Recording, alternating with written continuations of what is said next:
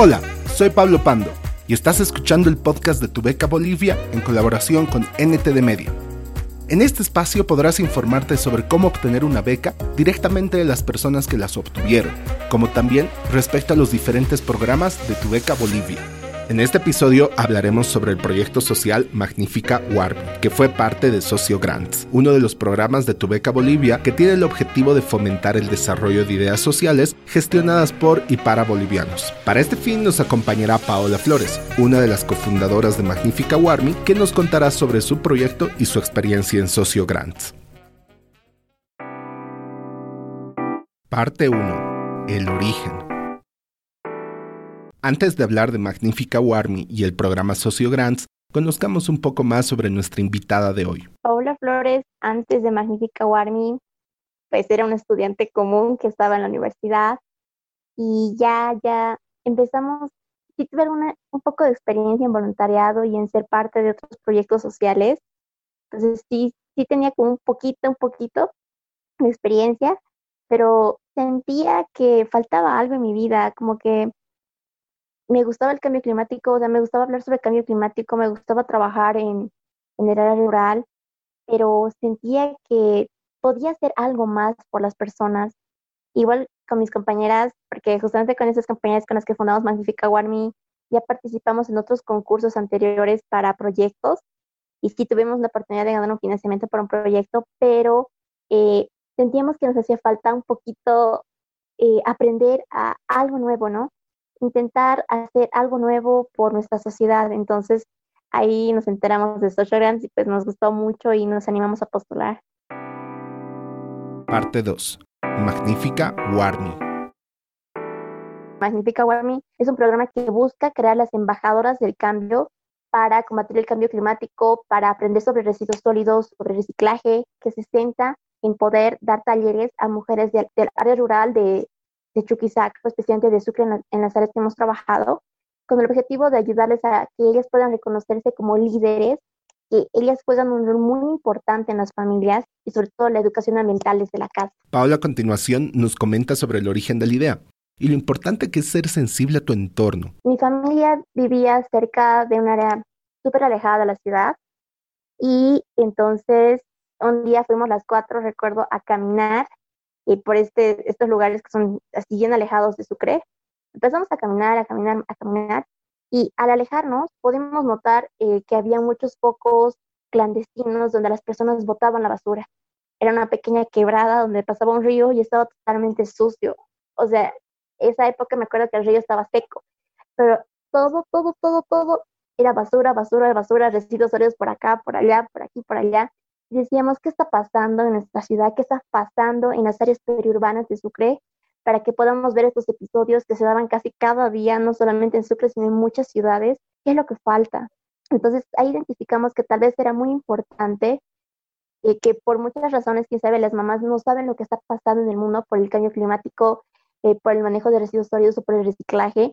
Entonces queríamos hacerles notar la importancia que ellas tienen en sus familias y cómo lo que ellas aprendan y cómo ellas educan a sus niños y, a sus familias y las formas en las que ellas puedan ayudar al planeta desde su hogar, desde su comunidad, era muy importante. Entonces, ahí nosotros vimos que algo estaba pasando y algo tenía que hacerse. Entonces, creímos que era una muy buena idea intentar dar estos talleres a las mamás en los clubes de madres y decirles, ¿saben qué, señoras? ¿Saben qué, mamás? Esto está pasando y creemos que estas cosas creemos que ustedes son valiosas por esto y por esto, ¿no? Podríamos decir que nuestras madres son la mayor influencia que tenemos, por lo menos a temprana edad. También es muy importante la educación que recibimos en casa, nuestras mamás, nuestros papás, la forma en la que ellos viven, al final puede ser que digas, no voy a ser como mi papá, pero al final no termina haciendo lo mismo que aprendió en el hogar. Entonces, creemos que las mamás son el centro de la familia, las que educan, las que están el mayor tiempo con los niños, están casi todo el día en casa y creemos que ellas son muy importantes eh, en el tema del reciclaje. Hablemos nuevamente de ser sensibles a nuestro entorno. Paola nos hace dar cuenta a continuación de un posible sesgo sobre cómo están enfocadas todas las acciones de cambio climático y reciclaje. Muchas veces hablamos de cambio climático, pero lo, hablamos de cambio climático en las ciudades, hablamos de problemas de manejo de residuos sólidos en las ciudades, pero ok, sí está genial que hablemos en las ciudades, pero ¿qué está pasando en, en el área rural, en las áreas periurbanas? Estamos dando la requerida atención a esas personas y sobre todo es hablar de cambio climático, tú y yo podemos entender lo que es el cambio climático, o quizás podemos googlear y ya está, ya, ya lo entendimos porque somos jóvenes, tenemos acceso a tecnología y todo, pero ¿qué pasa con las personas de edad mediana o que ya son padres o madres de familia? Saben que está pasando el cambio climático, pero realmente no saben cómo les está afectando. Entonces, el objetivo era igual llevar todos estos temas, eh, pero contextualizarlos a su diario vivir, de una forma en la que ellos puedan entender realmente los efectos que va a tener a largo plazo en sus vidas y en las vidas de sus familias. Todo proyecto siempre tiene retos, pero el mayor reto es que el mismo deje de ser idea y pase del plan a la ejecución. Paola nos comenta a continuación sobre la importancia de ejecutar las ideas para encontrar los caminos. Nuestra idea era dar taller. Muy bien, vamos a dar taller. Dijimos a mujeres del área rural, perfecto, vamos a darlo. La idea era, ahora, que, ¿cómo, ¿cómo llegamos? ¿Quién, ¿Quién es ese nexo que nos vamos a, que vamos a tener para poder hablar con las mamás, cómo estamos con esas comunidades. Y recuerdo que fue una travesía, pero una de nuestras integrantes tenía una tía que justamente era presidenta del club de madres, que hay muchos clubes de madres acá en Sucre, en las áreas preurbanas, que nos impresionó, nunca había oído, pero sí los hay. Entonces, era un club que se reunía cada cierto tiempo. Nos comunicamos con ella y, y, y súper bonito, el, recuerdo que ese fue el primer taller. Entonces, eso hacía magnífica. La, la, la idea era encontrar primeramente ya el proyecto y estaba listo. Entonces, primero era encontrar esos nexos para trabajar en, las comunidades o con las mamás. Em, primero, como te comento, eh, tuvimos estos nexos con clubes de madres que estaban en Sucre y después empezamos a buscar otros nexos con otros proyectos que sean similares a nuestro. Y empezamos a trabajar con Sayari Warming, acá en nuestra ciudad. Y también empezamos a trabajar con CADL, que tiene un proyecto muy interesante con escuelas y empezamos igual a ayudarles en el tema de educación ambiental para los, los padres y madres de familia y justamente ellos trabajaban en escuelas del área preurbana.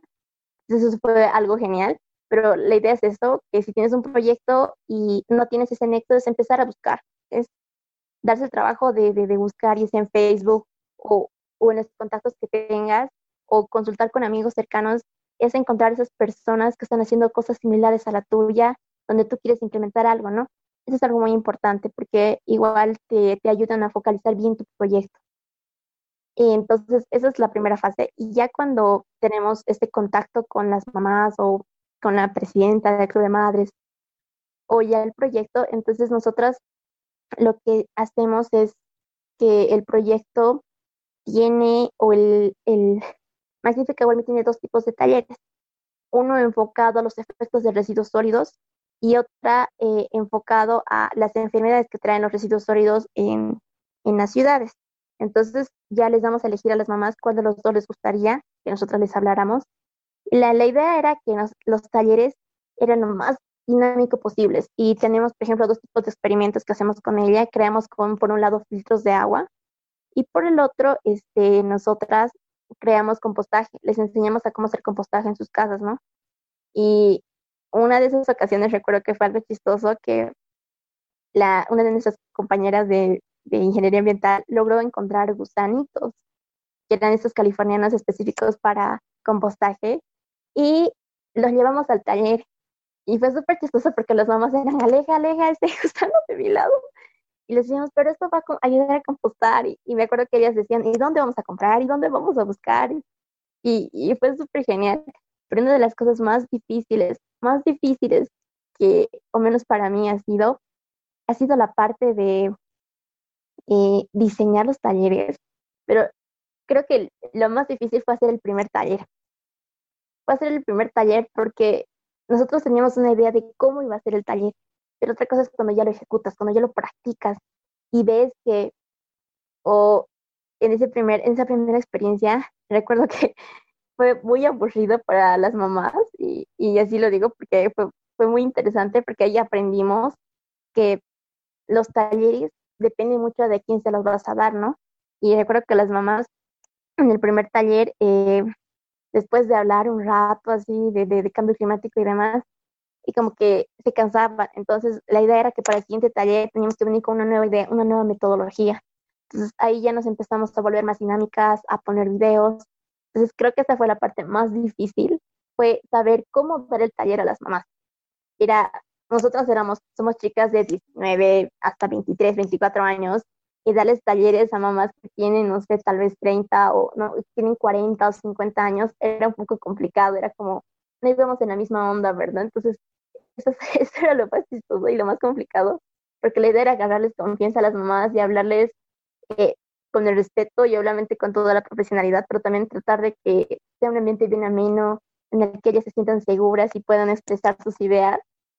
Fue un poco difícil, pero creo que hasta con experiencia ya, ya uno le agarra el ritmo y ya la cosa es empezar, pero ahí la, la idea era trabajar en equipo, ¿no? Fue algo que las cuatro vimos y también tenemos un grupo de voluntarios con el que dijimos, ok, ¿qué pasó la primera, el primer taller? Ya pasó esto, esto, esto. Entonces la idea es tener esa comunicación con tu equipo y decir, ahora tenemos este problema. Sí, es un problema, pero la idea es cómo lo resolvemos. Y ahí se nos ocurrió poner videos o hacer los experimentos en grupo y, y hacer tipo de debates o cosas así. Volvemos a repetir esta frase que ya la mencionamos en varios episodios. No conoces todas las oportunidades que te brinda el camino hasta que empiezas a recorrerlo.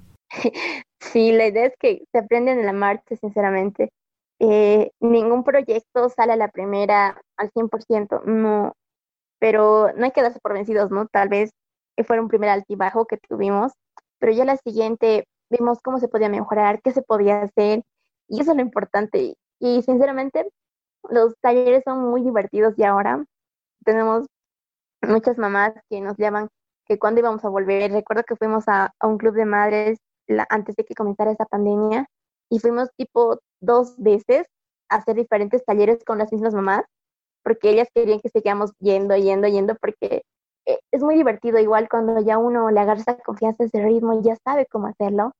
Y, y lo más lindo es eso, ¿no? Tener este grupo de mamás ya conformado y, y saber que tu proyecto les gusta, creo que es súper genial.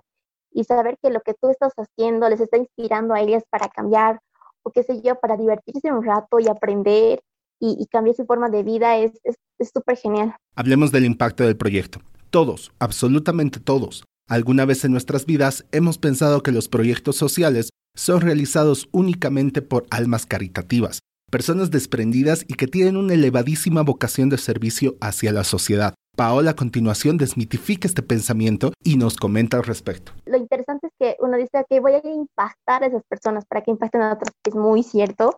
Uno lo hace con la idea de que ellos impacten, pero lo interesante es que tú creces personalmente. Yo, por ejemplo, ya no podía ser la persona que era antes o la forma con la que pensaba antes o vivía antes, porque aprendes nuevas cosas, tu visión a veces de la vida cambia, porque nosotros ahí veíamos todas las cosas buenas que hay, toda la, la, la fraternidad que ellos tienen, también veíamos todos los problemas que afrontaban como barrio, como comunidad, entonces volvías y decías, wow, hay muchas cosas que necesitan hacerse, entonces la idea es que uno igual crea nexos muy interesantes con el equipo, con los voluntarios y aprendes harto. Igual hay muchos problemas como equipo que uno tiene que solucionarlos en la marcha, o sea, surgen un montón de cosas cuando uno está haciendo un proyecto y seguramente los que vayan a escuchar esto y tienen un proyecto no están de acuerdo conmigo porque eh, igual algo interesante es que muchas veces nosotras somos de distintas áreas, entonces no coordinábamos en algo específico. Entonces teníamos que ver la forma de, de que, de que pues todas contribuyamos con algo y estemos de acuerdo con lo que estábamos haciendo, ¿no? Entonces era algo más de coordinar, aprender a escuchar, y eso te ayuda a crecer personalmente hartísimo. Cuando planteamos los objetivos de Magnífica Warming, pensábamos y pensábamos a cuántas mamás queremos impactar, a cuántas mamás vamos a poder llegar, con el presupuesto y con el material y, con todo el proyecto en sí. Y, ok, entonces los primeros números que tuvimos son los que están en la página de Tobeca Bolivia, pero ya luego eh, vimos el impacto que iba teniendo el proyecto en nuestras vidas, pero también en las personas en las que nosotros íbamos llegando. Y hasta ahora, por ejemplo, hemos trabajado con dos organizaciones diferentes, eh, que es Sayari Warmi y ADL, por un lado, y hasta antes de la pandemia, porque igual teníamos muchos, pero muchos talleres planificados para justamente estas semanas que la pandemia empezó y empezó la cuarentena acá, pero hasta justo antes teníamos como, más o menos se había llegado como unas 200 mamás. Entonces, el objetivo no era nuestro objetivo, pero se dio. Y eso es lo más genial a veces de los proyectos, que tú te planteas algo, pero a veces sigue creciendo y creciendo y creciendo y tú ya no lo puedes parar. Y de las 125 que teníamos planificadas, y gracias al apoyo de todas las personas y, y, el trabajo que hicimos y las organizaciones, hasta ahora pudimos llegar como a unas 200 mamás. Parte 3. Socio Grants. Magnífica Warmi nació específicamente con Social Grants. Cuando vimos que sacaron la convocatoria, nos pareció muy genial las, las perspectivas que le daban y sinceramente no vi muchas iniciativas anteriores que pudiesen tener, aparte del presupuesto o el financiamiento, pudiesen tener la ayuda de un mentor, ¿no?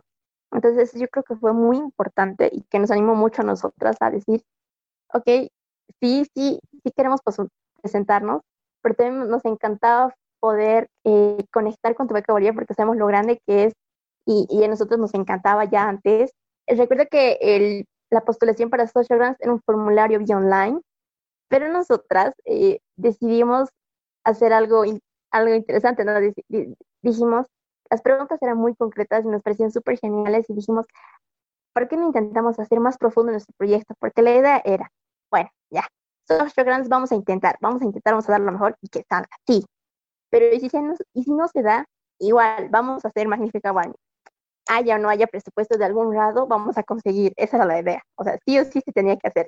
Vinimos con la idea de que queríamos hacer un proyecto socioambiental para mujeres y sí o sí se iba a hacer. Entonces, recuerda que preparamos así un documento y mandamos a varios amigos que nos dieron su punto de vista y, y creo que eso es muy importante, dar a conocer, o sea, crear tu proyecto, pero también compartirlo con tus amigos o con personas que conozcas que trabajan en el ámbito para que tengas ese feedback, ¿no? Eso es muy importante para un proyecto, saber qué opina otra gente y cómo te ayuda ese, esos comentarios a que tu proyecto sea mejor. Entonces, llenamos el formulario y recuerdo que nos mandaron un, un correo que éramos semifinalistas y éramos súper felices, sí, somos finalistas, somos finalistas, pero con que nos decían, eh, tienen que tener un cierto grado de aceptación en, redes sociales. Recuerda que era para las interacciones, pusieron en Facebook, en la página de Tubeca Bolivia, los proyectos y por un emoticón ibas reaccionando al proyecto. Y fue todo un show, porque la idea era que queríamos ganar y, y también éramos las únicas de Sucre que estaban postulando. Y me acuerdo que íbamos, fuimos a varias instituciones a hablar a varios chicos del proyecto y decirles, por favor, apóyennos, apóyennos. Y me acuerdo que se hizo todo un show igual en nuestra ciudad y con nuestros amigos y comunidades cercanas con las que trabajábamos, de que queríamos que apoyen, que apoyen. Esa fue la parte más interesante, pero igual podría decir retadora de este Grant. Era poder dar a conocer tu idea a toda tu ciudad o a tus amigos cercanos. Y la verdad, nosotras cuatro no éramos muy sociables, que digamos. Porque igual nuestros perfiles eran como muy básicos en Facebook. y, y la idea era o sea, chicas antisociales, tener que darse a conocer en Facebook. Entonces fue todo un show y, fue muy interesante, pero ya lo veremos. Creo que en este punto no podemos negar la actitud emprendedora del equipo detrás del proyecto de Magnífica Warm, que logró ganar un premio en el programa Socio Grants, superando incluso retos personales. A continuación, Paola nos comenta sobre el premio que ganaron y su opinión respecto a lo más importante que debe tener un proyecto para afrontar este tipo de convocatorias. Nosotras tuvimos la oportunidad de ganar el primer lugar en la categoría mujeres y este era un fondo con From Woman to Woman que tenía con tu beca Bolivia. Y ahí teníamos la ayuda de nuestra tutora que fue Sandra. Y creo que lo más importante para que un proyecto pueda ganar en varios tipos de convocatorias que se presentan para este tipo de proyectos sociales y también para social grants, creo que es importante demostrar la pasión que tú tienes por ese proyecto demostrar el compromiso que tú tienes y tu equipo tiene para resolver esa problemática y demostrar también el impacto que va a tener tu idea en la comunidad, en las personas, indirecto o directamente. Eh, nuestra tutora principal fue Sandra Leitch, que era de la organización From Woman to Woman, y realmente de ella aprendimos muchas cosas. Tuvimos varias sesiones de entrenamiento y que nos ayudó obviamente a diseñar la metodología de los talleres. Nosotros trabajamos, la metodología y se las mandábamos y ella nos daba el feedback correspondiente porque ella tenía mucha experiencia en eso de desarrollo sostenible y demás. Y creo que lo más bonito, recuerdo que las primeras veces eh, era súper genial poder oírla, tenía una experiencia increíble, pero igual nosotras como que teníamos un poco de miedo, ¿no? Y decíamos, pucha, ¿y ahora cómo vamos a hacer esto? Y, al otro, y a veces nos entraba la duda de preguntarle. Pero lo, lo, lo genial es que hayan personas como Sandra y como muchos tutores, me imagino que sí los hay, que tienen esa vocación para enseñarte. Entonces, creo que eso fue lo más importante que aprendimos de ella, porque decirte qué exactamente aprendimos es, es mucho lo que aprendimos de ella, y es en la parte técnica, pero también en la parte humana, y lo bonito que quede ese nexo con la persona, ese, esa, esa unión que tienes, ese nexo, esa amistad con esa persona, con ese tu mentor, creo que es, es lo más genial, porque nosotras eh, queremos mucho a nuestra mentora hasta ahora, y lo más lo más importante que creo que hemos aprendido de ella, que te podría decir, es, es realmente mm, va al hecho de que creo que los mentores son muy importantes para, la, para el desarrollo de los proyectos, pero lo que más nos gustó de ella era esa, ese compromiso que le ponía a las cosas y que siempre trataba de darse tiempo para nosotras y estaba ahí para respondernos esa disposición de ayudar, creo que es lo más bonito, ¿no? Parte 4. Recomendaciones finales. Lo principal sería que si alguno de ustedes siente que quiere hacer algo, quiere ayudar de alguna forma a cambiar o solucionar un problema que vean en la sociedad, en su comunidad o en Bolivia o donde sea que ustedes estén, es primero que nada saber qué vas a solucionar y cómo lo quieres hacer. Y creo que ninguna persona tiene que tener miedo de intentarlo, ¿no? Creo que lo, lo peor que te podrían decir a cualquier lugar que, te, que vayas es que te digan, no. Entonces, creo que no tiene que haber ese miedo a intentar cosas nuevas o cosas diferentes. Y creo que Social Grants es una gran oportunidad para intentarlo, para dar lo mejor. Y puede ser que no salga este año, pero volverlo a intentarlo, volver a intentarlo hasta que te digan que sí en algún lado. Creo que eso es algo muy importante, ser persistente en las cosas que tú hagas, porque igual no siempre te va a salir a la primera, pero eso no significa que tu idea no sea buena. Puede ser que haya faltado algo de mejorar. Entonces, si a la primera, por ejemplo, no les sale el proyecto, pues no se desanimen, ¿no? Hay muchas otras formas de mejorarlo. Pregunten o incluso creo que el hecho de poder tener eh, amigos o como te decía, no sé, organizaciones, conocer personas, es muy importante hacer networking. Entonces, a próximos postulantes les diría que, como a todas las personas que se quieran postular, háganlo, demuestren ese compromiso, esa pasión que tienen por el proyecto, pero también estén muy abiertos a las ideas que les puedan dar para mejorarlo, porque eso es también muy importante. Es estar el nombre de tu proyecto, sí, pero también decir, ok, me encanta mi proyecto, pero también quiero mejorarlo. Entonces la idea es ser muy abierto con todas las opiniones y sacar lo mejor que puedas para tener un proyecto que tenga un efecto multiplicador y un efecto real. Luego, busquen maneras de mejorar su idea.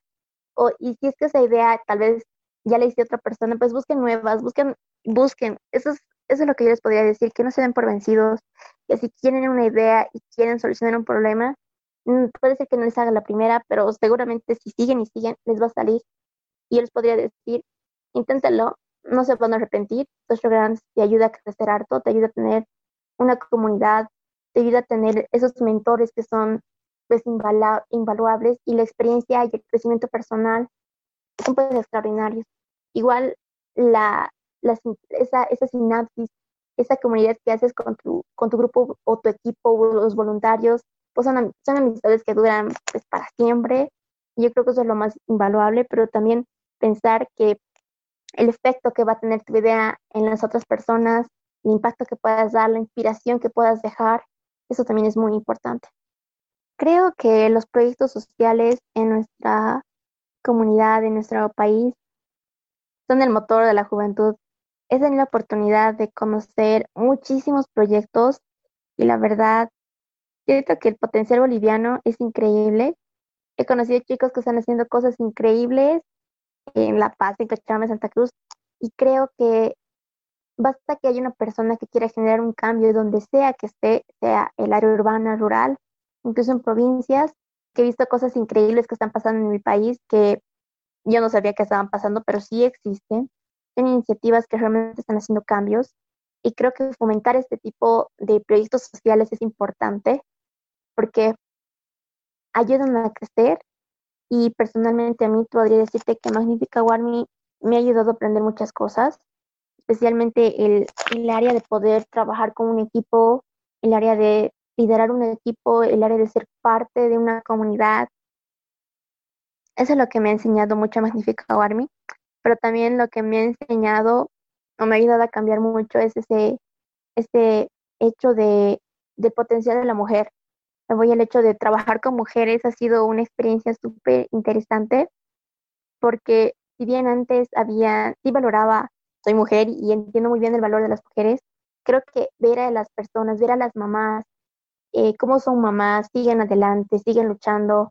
Muchas de esas personas, o muchas de esas mamás eran madres solteras que tuvimos la oportunidad de conocer, ver ese potencial, esa, esa alegría en ellas, o, cada momento que hemos vivido con ellas me, me han tocado mucho en el sentido social, pero también en el sentido sentimental, ¿no? Me ha ayudado a ser más sensible con lo que estaba pasando a mi alrededor, me ha ayudado a crecer como, como persona y también sentimentalmente, espiritualmente, porque me ha ayudado a ser un poco más humana. Creo que eso es muy importante. Eh, los proyectos sociales te ayudan a ser más humanos a la larga, porque si bien vivimos en nuestra ciudad y, vivimos al día a día, creo que hacer un proyecto social y pensar en alguien que no seas tú te ayuda a ser un mejor ser humano.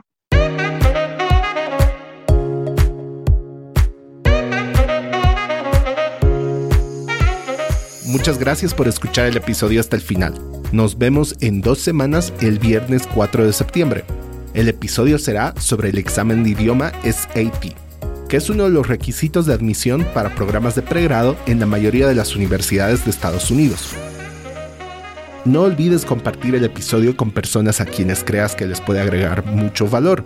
Asimismo, tampoco olvides seguirnos en Facebook, Instagram, LinkedIn, Twitter y YouTube bajo el nombre de tu beca Bolivia. Esta es una colaboración de NTD Media para tu beca Bolivia.